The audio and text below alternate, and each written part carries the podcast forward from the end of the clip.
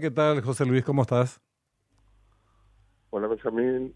Buen día. Es un placer estar contigo y tu gente. Muy amable. Gracias por atendernos.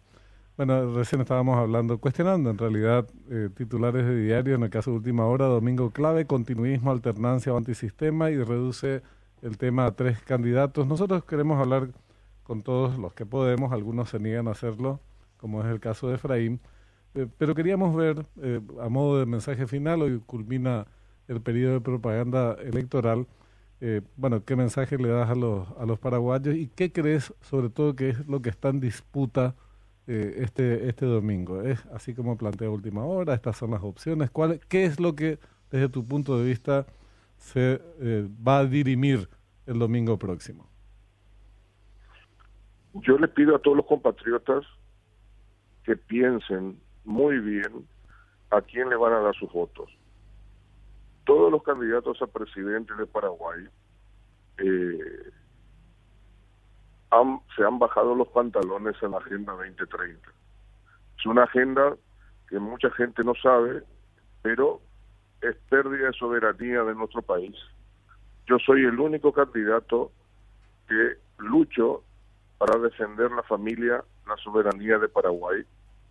Mucha gente no, no sabe lo que es la Agenda 2030 yo estuve reunido eh, con la gente de la ONU, eh, ahí en una oficina que tienen en el World Trade Center, y ellos vienen por los recursos naturales de Paraguay. Ese es el futuro, ese es el pensamiento que tienen, porque esa Agenda 2030 eh, es muy peligroso. A Paraguay lo tienen en la mira porque dice que nosotros somos el país que más contamina el planeta porque tenemos 14 millones de cabezas de ganado. Mm. El gas metano que, lanzan las vacas produce la contaminación del planeta y que dice que Paraguay es el que más contamina. Entonces, ¿qué le queda a Brasil y Argentina?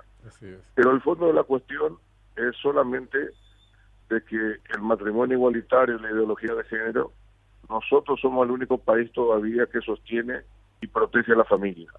Esa es la finalidad. Quiere que Paraguay caiga y Paraguay tiene su costumbre y su tradición y no podemos dejarnos doblegar por esos pensamientos nefastos de la Comunidad Europea y también de los Estados Unidos.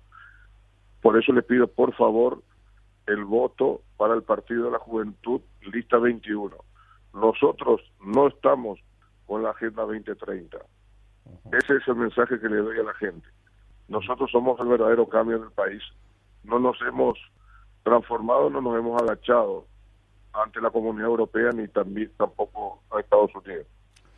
Eh, y en el caso de que resultara electo que los paraguayos digan, bueno, vamos a votar por en mayoría por eh, Chilaver, ¿cuáles serían las primeras o, las, los mayores desafíos que crees que tiene nuestro país eh, en el siguiente periodo constitucional?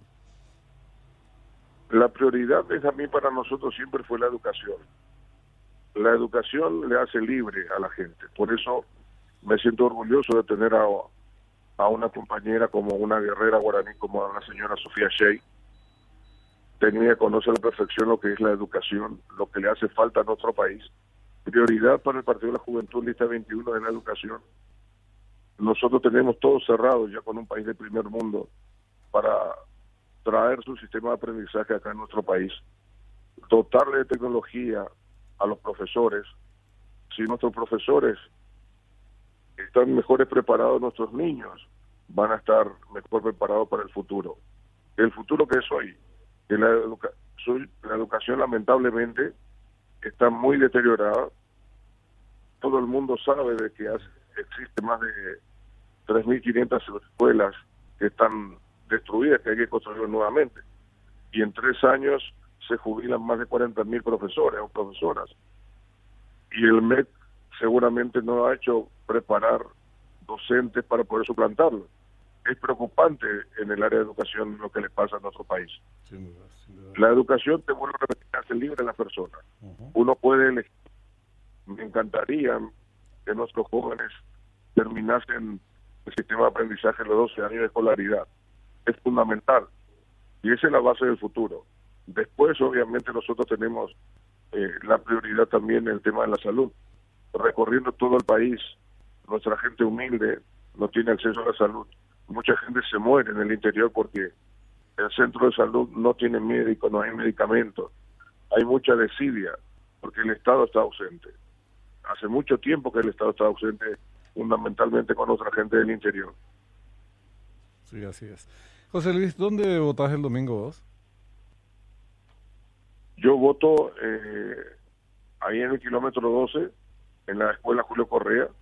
Voté siempre ahí en el camino viejo en la entrada de Luque. Ya.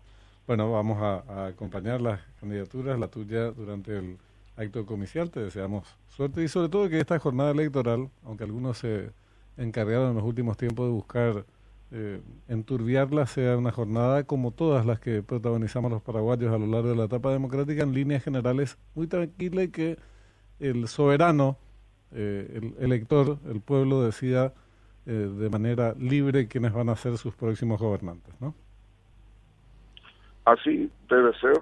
Ojalá que sea una jornada excelente, sin violencia, pero yo quiero hacer una denuncia con relación a, a los apoderados que nosotros hemos presentado. El Tribunal Electoral nos han aceptado todos. Cuando se fueron a buscarlo las credenciales en Areguá, eh, a nosotros nos negaron, nos, nos rechazaron 36 personas. Y da la casualidad que siempre en, en los lugares donde hay mayor votación. Y si la gente del Tribunal Electoral es la base, ya lo han avalado, ¿cómo lo puede rechazar un juez de Areguá, que es la jurisdicción de central? O sea, me preocupa verdaderamente que ya esté contaminado antes que empiece la elección. Pero bueno, es una denuncia que lo hago público porque así realmente no, no son limpios. Es como si fuera jugar un partido de fútbol y ya sabes qué, qué partido te espera antes de empezar. Está hecha la denuncia. Te enviamos un abrazo. Gracias por tu tiempo, José Luis. Gracias, Benjamín. Un gran abrazo. Igualmente, igualmente, José Luis Chilaver, candidato a presidente por el Partido de la Juventud. Pues